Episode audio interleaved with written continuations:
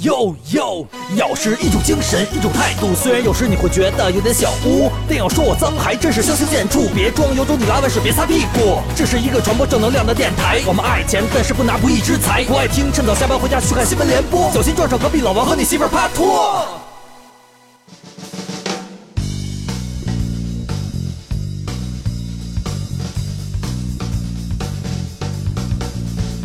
大家好，我是刚正不阿、眼里容不得沙子的景熙。大家好，我是油腔滑调、见人下菜碟儿的李老师。大家好，我是的王总。这里是咬客脱口秀。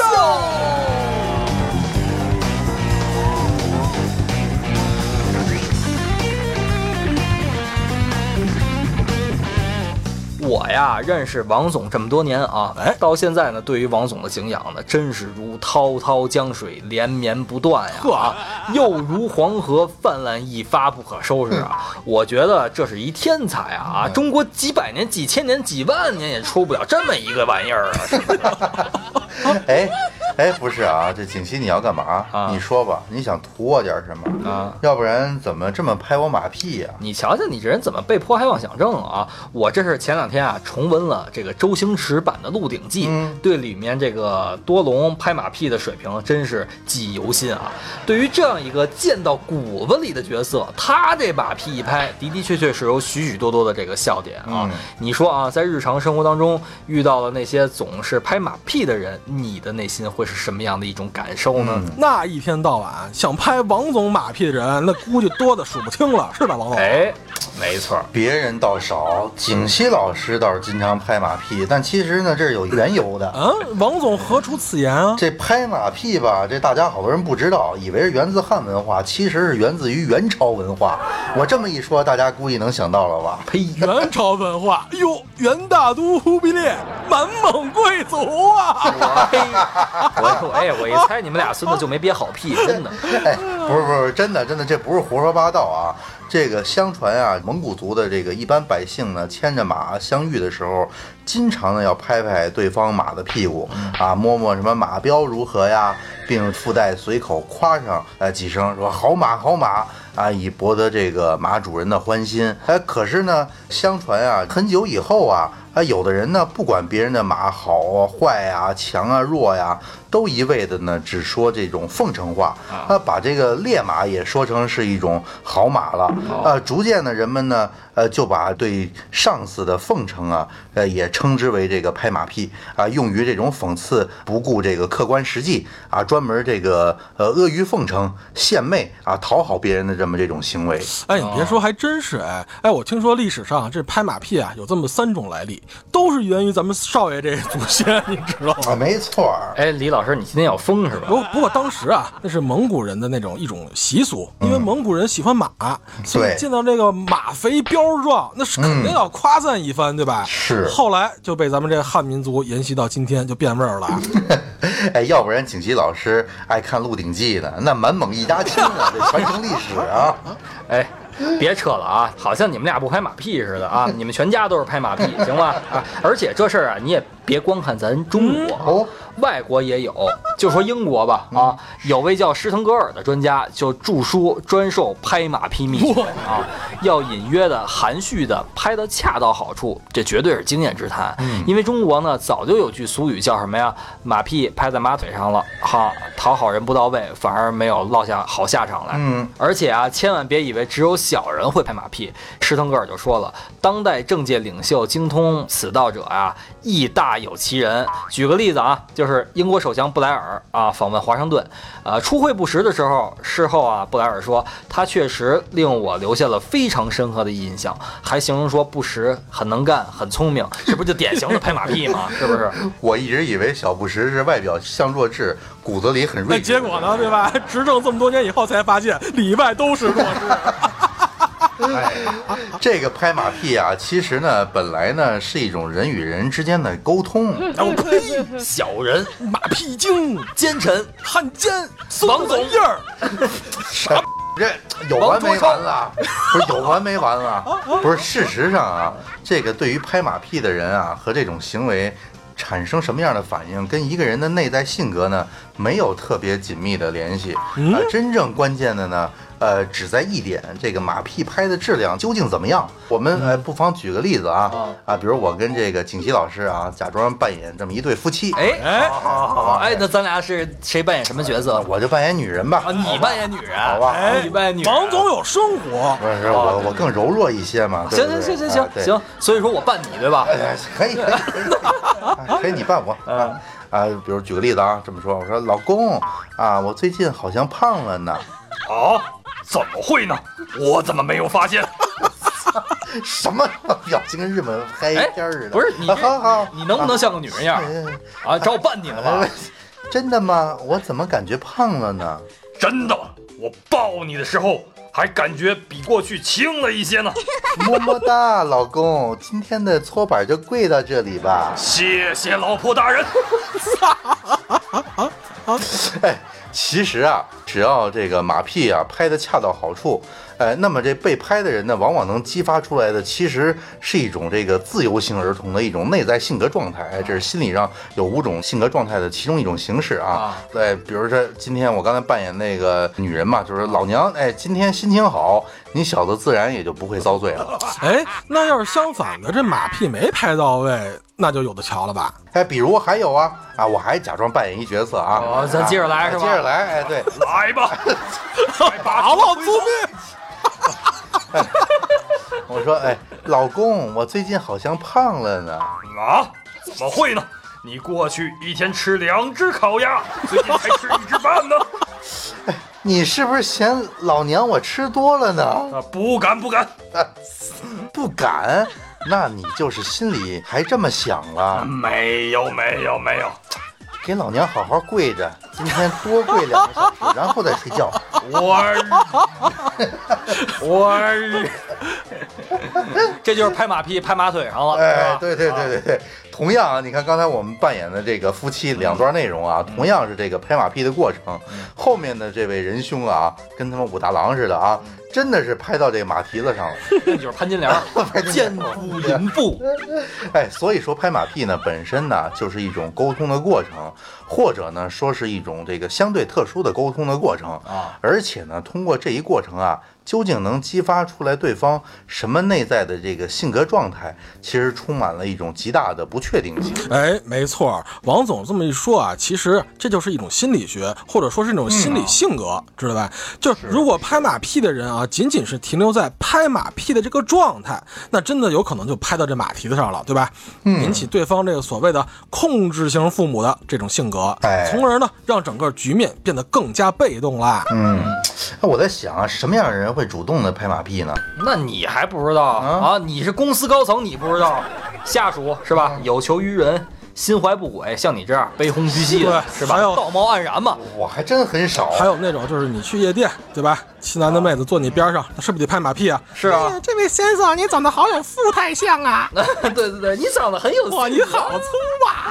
反正我不知道，一般一般我要是一般我要是见着别人有有意拍我马屁的，其实我都挺反感的。那那你烦我吗？我不是因为你我知道你是开玩笑，而且胡说八道。没有，我没有胡说八道，我是真敬仰你啊啊你，是吧敬仰我？哎啊，我给你写歌，对不对？嗯为你写诗，为你静止，为你做不可能的事，你还让我们哥俩怎么着啊？天天二人之下，万人之上的膜拜你，是吧？你过生日有什么纪念日都想着你，你在咬合当中已经成神了啊！让我们捧臭脚捧的，真你还有什么不满意的？你还不乐意了是吧啊？这是不是拍马屁不？是一般啊，因为我这人比较就是有这种自省的性格，就是别人一拍我马屁，我立马就警醒起来，我觉得有哪儿哪儿不对啊，我一下就对这特别敏感。那就我我给我那你那呃九七，你我解释我给你翻译一下啊王总的意思啊比如说啊，一坐到那个包房里面，对吧？妹子一坐到旁边，妹子一旦要给王总拍马屁，王总就会有一种警醒，嗯，他是不是要让我家中？哦，他是这意思，是不是我又要破财了 啊？你们怎么老往那一块儿去想呢？那我比如说我们给你写的歌吧，你身家上照却装逼低调，你从来不上新闻，除了发制晚报，对不对？我平时更喜欢把老王叫做王总，因为这样更有逼格，更能把他歌颂。他身价上照，却装逼低调，他从来不上新闻，除了法制晚报。啊，你觉得这是好还是不好？我就觉得这个有点太脱离现实了，所以我都一般的无言以蔽之。我知道王总啊，他确实比较谦虚啊我，真是低调他可能就是说还差点才能上照，对不对？现在只上亿，是吧？哎，其实咱们呀得分析一下，知道吧？就这些主动拍马屁的人呢，真是处在一个什么样的性格状态之下呢？对吧？哎，哎我觉得有两种吧，一种是那种顺从型儿童啊，还有一种呢是成人自我型的。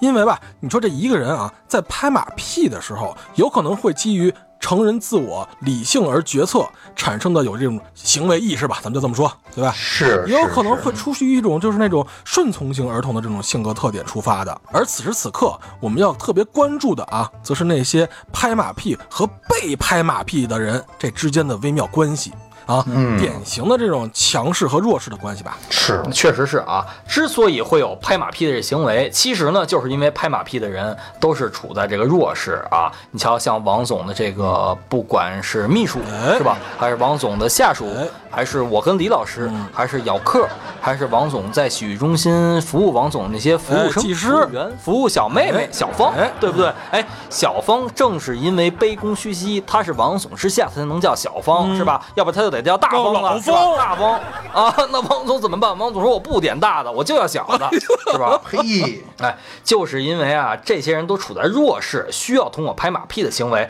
来获得像王总这样处在强势的人的某种支持，或者说是谅解、哎哎，通融，没错是吧？这也就是说呀，抛开双方本身的这个性格状态不说啊，就是从我们这种旁观者的这种眼中来说啊，这拍马屁的人啊，就是处在那种顺从型儿童的状态之下，而被拍马屁的人则处在控制型父母的这个性格之下，对吧？你说啊，就就这种你强我弱不平等的关系，这是客观存在的呀。哎哎，有一天，对吧？王总去了这个洗浴中心，哎啊，你点了一个这个技师，是吧？呃你技师你不跟我玩软的，还你跟我玩硬的是吗？怎么着？你你让我翻面我就翻面啊啊！你让我把这个脱了我就脱了呀。没错，其实李老师说的这个呢，话糙理不糙，确实是这么回不是事。你们这人本来是分析的都是挺典型的，是一种心理学的状态啊你老拿我举例子，是不是？啊，那有点不那你说说，你说说怎么着，是吧？ 가. 这你看啊，就是我们得看这个拍马屁的这过程，是不是？啊如果你有时候你经常观察别人拍马屁，嗯你就不难发现，其实拍马屁的人呢，是在试图扮演一个刚才李老师说的那种叫照顾型父母的一个角色。哎，什么都要做主啊，向对方呢传递呢都是一些什么正向啊、积极认同，呃和这个鼓励的这么一种安抚信息，啊，并且试图通过这种信息的传递呢，来激发出对方的这个自由型儿童这么一种心理特征。啊，解除呢原有针对自己的这个戒备心或者是控制性，从而达到呢自己各自各种各样的好的或者不好的一种目的。完了，李老师。嗯怎么着啊？你瞧瞧啊，我觉得咱俩是拍马屁，不仅没拍到这个马腿上，连这马脚趾的根儿都没拍到。嗯，刚王总说了嘛，不是咱们是用这种拍马屁的方式来传递、激发出对方的这种自由型儿童吗？你觉得王总像自由型儿童吗？不像吧？他这是完全被禁锢住的一个成年的老马呀，这是是不是？咱俩绝对没拍舒服王总。王总这样吧，你跟我们俩哥俩说说，怎么着能让你舒服怎么能爽以后我们也别瞎拍，对不对？怎么怎么能就射了？啊，要不然说你半天什么身家商照、装逼低调，从来不上新闻法制晚报是吧？就把你这些英雄事迹都讲出来，你也不高兴。你说怎么着你能高兴？对是不是这是一？种境界，知道吗？后边咱们咱慢慢聊嘛，对不对？反正我就是觉得，事实上呢，当我们去这个批判和鄙视那些总是拍马屁的人的时候啊，就是像我们自己，我跟李老师这样，却经常忘记了处在这一沟通过程中，另外一头马屁受用之人，说谁谁他妈自己心里明白，是吧？啊，拍马屁绝对不是一件一厢情愿的事儿，没错吧？啊一个愿打一个愿挨，有时候我觉得就跟周瑜打黄盖一样啊。如果那些拍马屁的人总是得到对方的负面反馈，那么绝不会一如既往的这样拍下去了。嗯反正我跟李老师现在心情呢就很不愉悦，真的，我们觉得我们拍的太失败了，嗯这次活在市场都浪费空气、浪费水，觉得真的啊，为什么？唯一的可能呢，就是我们拍的这个对方呢，或明或暗的给予这样一种反馈，很好，你拍的很好，继续，就这样继续。但是我们没得到啊，是不是？哎，所以啊，与其说我们在鄙视这些所谓的拍马屁的人和事儿的时候，倒不如坦白的说是在羡慕人家的那种默契的关系啊，对吧？嗯，哎比如说王总每次去那种爆房的时候，我就非常羡慕和嫉妒他们那种默契的关系啊。对啊，谁不喜欢听好话呀？是不是？我跟李老师也想被拍是他每次出去玩 啊映入我眼帘的只是那些王总发过来的小视频，我那叫一个嫉妒羡慕啊！这说白了啊，这种人呀就是馋子，是啊知道吗？他这心里边就是自己有，你们没有。行，我牛逼吧？你们都不行，你们都是下三滥，你们只配给我拍马屁，哎是不是？没准你们都够不着我的腚，只能拍我的臭脚丫。没错，是不是？哎，当然啊，咱们还可以啊，从更加积极的角度来去描述，对吧？定义为我们同样能够期待那些给我们拍马屁的人，对吧？我们同样期待那些拍马屁的人能够获得与强势之人的良好关系。嗯，否则你干嘛闲着去没事儿鄙视跟自己八竿子打不着的人这种人和事儿啊？哎，没错没错。正所谓啊，这个临渊羡鱼不如这个退而结网。期待良好的关系呢，本身没什么问题啊。你想啊，人啊本来呢就是一种社会动物，而且呢也需要得到许多人的谅解、鼓励和支持。最为关键的呢，就是要在于这个掌握合理的这个拍马屁的技术。哎，这具体来说，哎，我们再结合各种什么性格状态的五分法，对吧？我们可以把这拍马屁的这个过程分成三种境界，我觉得啊，哎，这第一层境界，也就是我们平时所说的那种拍马屁。啊，在这一层境界的拍马屁的人呢，无论这双方的关系怎么定位啊，还是说这个沟通过程当中这个角色如何扮演，都局限在了这个顺从型儿童。对吧？这种性格，正如咱们开头说了，那个什么多龙的这个应用，对吧？这有着一副这与生俱来的这种贱骨头吧？哎，除非跟这个被拍之人这关系非常默契了啊，否则肯定会碰一鼻子灰，你信不信？啊，这马屁越拍越被人看不起。啊，刚才李老师说的这个是第一层境界啊，其实第二层境界呢是一种自信和平等的状态，这就又高一层了。嗯，处于这一层的人呀，虽然在别人眼中或者社会的标准之下，是处在给予对方更多乐观、正向、积极的信息啊。正所谓恭敬于礼，远耻如也。无论对方到底有没有动心，都不会让对方感觉到自己是过分的卑微和屈服的。哎，这已经越来越上道了啊！哎所以呢，这种更高的这种，比如像第三层境界呢，应该是一种这个包容和赞赏的这么一个状态。你对你的领导，是吧？哎真正能管王总的人，都是处于这个境界。哎，也不能这么说嗯啊。待会儿后边我们可以具体分析。你看哎，一般处在这一层次的人啊，虽然同样的身处这种这个叫什么顺从型儿童的这么一角色定位，但是呢，自己内心当中呢，却是能够始终处在这种照顾型父母的一种状态，去努力发现对方身上具备哪怕那是最细微的闪光点，并且呢，发自内心的去给予对方高度的这个认可和鼓励。正是因为啊。呃，有这种像慈母一般啊至诚无私的这么一种初心，足以让任何人都感受到那种暖人心脾的巨大力量啊！自然而然的啊，对方呢也就更容易敞开心扉，释放出呃内心当中的这种自由性啊，王总你好硬。好的，左灭。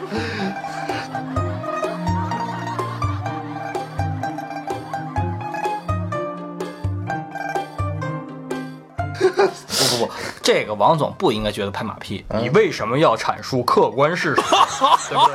哦，哎，不能这么讲。你想客观的说啊，对于这一层境界啊，如果再用一般意义的说拍马屁来扣帽子，哎对那咱们就真的有点说吃不到葡萄说葡萄酸了。，阐述客观事实。哎反正我是吃不到这葡萄了。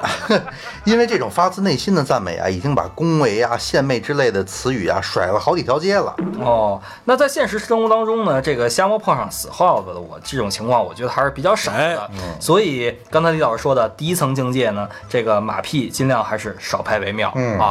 但是第二层和第三层境界的马屁究竟是怎么拍出来的呢？啊，首先欢迎关注我台小咬微信咬克斯 Y A O K E R S，他会拉你进入咬克斯微信群，让你看看里边的人都是怎么拍王总马屁的，知道吧？我们说回来啊，首先呢，你必须是足够丰富经历的人。对吧？嗯其次呢，是长时间相处形成的默契，因为欲速而不达嘛。你瞧哎，王总为什么受用于我跟李老师的这样甜言蜜语，是啊是吧？这样奉承的献媚子的话哎呦，关键他喜怒都不形于色，是吧？你瞧我们这么夸他，把他已经捧得连人都不是了，他还是哎，我就不是人，是吧？什么意思？你们还是更喜欢把我叫做王总，因为这样更有逼格，更能把我歌颂。反正他，你明明心里知道说了什么，我们都都会给他毙掉。我是谦卑啊。哎，王总说这么多啊，既然咱们已经聊到这个拍马屁的这个境界问题了，哎，你见过这个至高境界的拍马屁都怎么拍的呀？我我记得啊，这个三国里有这么一段啊，说有一次啊，这个孙权见到了诸葛恪。诸葛恪是这个诸葛瑾之子啊，然后呢就问他说：“这个你爸和你叔啊，他叔指的就是诸葛亮，谁更牛？”诸葛恪呢想都没想，想孙权问我了啊啊，然后呢啊应声就回答说：“我爸。”然后呢，孙权哎就纳闷儿啊，说你叔叔呢，诸葛亮呢，在蜀汉大权独揽，治理国家那个政治清明，军事上呢又平定南蛮，做了这么多利国利民的大事儿。而你爹呢，你爹就是这诸葛瑾呢，就是一个东吴的普通官员，你凭啥说是你爸比较牛呢？这诸葛恪说了，我爸知道该跟着谁干。哎呦呦呦呦！你想这孙权听完了得是什么？得是什么？哎这是我见过最牛逼的拍马屁了，是吧？哎那肯定的啊哎，还有呢，你比如说这个林彪啊，当年这个捧咱这个毛老头儿毛老爷子啊啊，当时他是这么说的：说这个对于毛主席的话，理解的呢要执行，不理解的呢要在执行之中呢加深理解。哎，对对对对对对，哇你看啊，这王总喜欢历史，把这拍马屁的功夫都研究到极致了，是不是？我觉得呢，这最后一句话对于王总也同样适用啊。对于王总说过的所有话，我们咬客理解的要执行，不理解的要在执行中加深理解，然后执行，哎呦是吧？不敢当啊，不敢当。其实啊，这个从古到今，从耳闻呢到目睹啊，关于这个马屁的故事啊，实在是太多了。其实咱们今天应该总结总结，哎，起码啊，你看我知道这个最高级别的一种拍马屁的形式，呃，应该是历史上挺有名的啊。他是一个这个后晋的高祖，叫石敬瑭啊啊。他呢，当时为了取得契丹的这个支持和庇护啊，他把自己小十岁的契丹国主这个叫耶律德光称作父皇帝啊，他自己自称儿皇帝，就自愿把皇帝当得这么屈辱。这一点来讲，他也称得上千古一帝了，拍马屁的千古一帝。哎哎，要这么说的话，那最能那个怎么说急中生智的那种拍马屁，那肯定要送那个南宋时代临安的那个赵知府了吧？啊，怎么讲？说南宋宁宗时候啊，有一个姓韩的这个权贵，在这临安城外啊修了一个大别野，知道吧？啊啊，有一次呢，这姓韩这权贵呢，就呃招了一帮这官僚跟自己家里开 party。知道吧？当时呢，哎，就这帮人啊，一边赞美这个，哎，你这别墅真棒，哎，你这个风光田园太赞了，又一边感慨，好像缺了那么点儿鸡犬之声的点缀。此刻，哎，这赵知府李老师叫了三声，此刻，这个赵知府赶紧叫了三声“汪汪汪”，当时及时的补充了韩总的这个遗愿，这个遗憾啊，引得大家有捧腹大笑、满心欢喜啊！绝对这拍马屁中的急中生智。大家都开始引经据典了吧，是吧？那我也说两句啊。我觉得呢，最凉的拍马屁下属难处莫过于这个明朝时候的汉奸严嵩了。他操办生日的时候啊，拍马屁的官员送礼有附和的礼单啊，严嵩也毫不客气，总会照单全收。哎，这就是照单全收这一词儿的来历啊，丝毫也不会让拍马屁的人失望和尴尬一样。拍什么我都接着。哎王总，我觉得你就应该向严嵩多学习学习，是不是？什么来的姑娘我都接着。对，不管是十斤还是二百斤，严嵩可是历史上著名的大贪官啊，可是。哎，我觉得你对他有过之而无不及，别别别，我身价上照，对不对？富可敌国，对不对？赶不上人家，你要独立赶不。上人家。还有一个啊，这这怎么怎么讲？最感人的这个拍马屁者啊，我觉得呢，应该算是这个范某、张某、薛某，哎，这三个是乡镇的一个一把手。给我们讲讲这。是哪哪个哎，乡镇？有这么一故事啊，说这个当时是河南省这个卢氏县原县委书记啊，叫这个杜宝乾的一个继父去世，然后呢，这三个乡镇的一把手呢，刚才我说这范某、张某、薛某到这个杜的家乡奔丧，自备这个孝衣孝帽啊，一到灵堂放声大哭。大喊亲爹，其悲痛之状啊，超过了在场大部分死者的亲属。哎，像不像那傅彪演那电影儿，对吧？这亲爹死了也就不过如此了。有点，有点，有点。亲爹都不至于这样了，哎对是不是啊哎？这人太没下限了，简直跟李文博一样。哎，我我那叫游走江湖，身不由己，好吗？不不不不不是，哎，其实啊，今天聊了这么多啊，我们就是想跟各位咬客说呢，在中国呀。拍马屁确实是个技术活，哎你说是不是啊？有的时候少不了啊。对想拍好马屁吗？欢迎添加我台小咬微信号 咬 y 屁 a 教 o 学 k r s，他会拉你进入咬克斯微信群，与我们互动交流，参与节目讨论，与我们互相探讨怎么拍王总的马屁，是吧？不敢也欢迎添加我台微信公众号“咬客”，咬人的咬，客人的客，以及我们的新浪微博咬电台。因为口嘴伤人不是目的，马屁拍响才是真谛。嗯，咬是一个电台。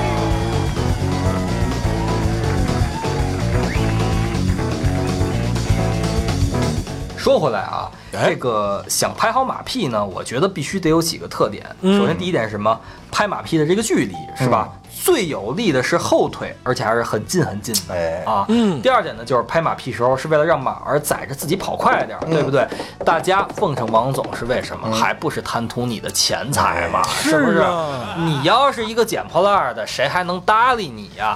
我们还能跟你称兄道弟，你就是下三滥。阿佑王卓超。你你们都什么什么东西？你们但是呢，就怕拍过了，就可能伤着马儿，伤害到自己了。还有另外一点呢，就是别人看到自己该拍不该拍马屁的时候，都在胡乱的猛拍，群众会鄙视，而马儿会远离的。嗯所以说，大家这个一定要向时而动啊！看看周围没人的时候，给王总来一下。哎，王总，我帮您把车推走。哎，我帮你把拉做面。我帮你把根盘戏。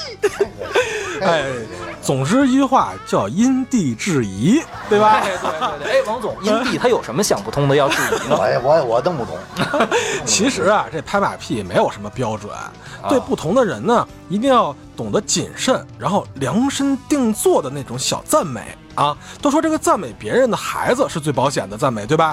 但是万一对方没孩子呢？啊，万一对方不想要孩子呢？啊，万一别人的孩子听了怎么着怎么着，对吧？你拍的时候你要做功课，兄弟。嗯，哎，对对对，这个还得是有合适这么一场合啊。你想，同样的一句赞美的话呢，在不同的场合呢，应该会产生这种截然不同的效果的。哎，这个呢，应该不难理解啊。啊，有些人呢喜欢被当众这个奉承，而有些人呢虽然喜欢被奉承的，但是却不希望别的群众啊把他说成是那种被拍马屁的。哦，所以王总，你到底是喜欢被奉承还是不喜欢被奉承啊？人人其实都是喜欢被奉承的，但是呢，不要太过，而且对自己应该有个清晰的认知。那你觉得我们说你身价上多少就不算过对呀、这身价上多少？啊？我觉得这个有点太过了，就是。呃，万亿是一兆，那我们说你上千亿行吗？行，随随便，你你你爱怎么高兴怎么说。其实吧，王总，我觉得你这种语气让我们很伤心，啊因为为什么呢？最重要的就是这个真诚啊这倒是真诚善良，对待朋友更是如此。是，其实呢，如果真要说拍马屁有什么最高境界的话，我想说，真诚也许就是最高境界的拍马屁。没错所以我们最后还是要跟王总唱出那首老歌来。嗯他身价上绕去装逼低调，他从来不上新闻，除了《法制晚报》。王总是什么？做爱做的事，交配交的人。老王就像一瓶陈酿，他越久越他妈纯。哎呦，今天咱们做这期节目啊，到最后我有一小感慨，我就想，就是呃，什么样的场景能把一个马屁拍的给拍顺了，而且还不让人觉得很尴尬？就比如说，呃，王总又去包厢了，对吧？然后我作为一个座谈的小姐呢，见到王总以后，呃，有两种可能，拍马屁嘛，对吧？哟，王总你又来了，这句话就不对，知道吗？这句话很容易让人产生异议。你什么意思？你是嫌弃王总吗？对吗？你就这么说，应该怎么说呀？王总，你今天身体又好了。去你的！我操，简直太下流了！你们你们也配真诚？王总，那那个那个姑娘应该这么说：哎呦，王总今天又来发扬奥林匹克精神来了，哎呦，是吧？deeper，更高、更快、更强，harder, deeper, faster, stronger。拍马屁真是啊，真是没人能拍得过你们俩。说实话，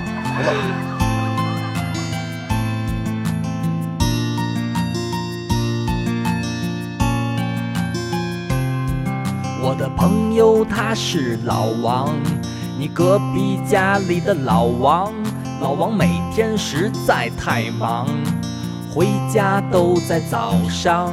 我的朋友二人之下，地位在万人之上。我的朋友爱下厨房，还爱耍流氓。哟，我们平时更喜欢把老王叫做王总，因为这样更有逼格，更能把他歌颂。他身价上照，却装逼低调。他从来不上新闻，除了《法制晚报》。王总说：“不要迷恋哥哥，不是一个传说。想当年在天上人间，我只是为了唱歌。”好吧，我的好王总，你慢点开车。我知道你的快乐每天只在小天鹅。在小天鹅。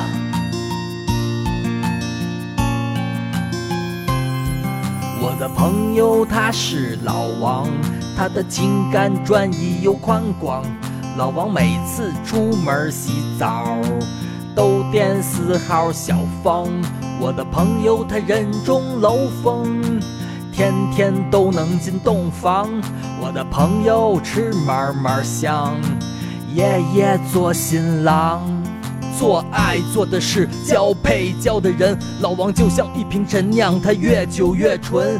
他如今已经有了老婆，成了家，还助人为乐，帮助隔壁邻居当了爸爸。如果姑娘你要有困难，都可以找他。不管是沉鱼落雁、闭月羞花，老王说我们是朋友嘛，缘分就像大浪淘沙，我们相遇就是我的右手碰见了你的黄瓜。哟哟，我们还是更喜欢把老王叫做王总，因为这样更有逼格，更能把他歌颂。他身价上照，却装逼低调。他从来不上新闻，除了《法制晚报》。王总说：“不要迷恋哥哥，不是一个传说。想当年在天上人间，我真的只是为了唱歌。”好吧，我的好王总，你慢点开车。我知道你的快乐每天只在小天鹅，鹅鹅。去想想天歌，黑毛浮白水，王总拨清波，始终还是不断的往左，一路向左的转着，小天鹅的灯还闪烁，小芳却嫁人了，可老王还是那么活着，大儿勇敢的耷拉着，他说要保持本色。还跟你雅斯克，共祝愿老王他鸡年大吉吧。Yo Radio。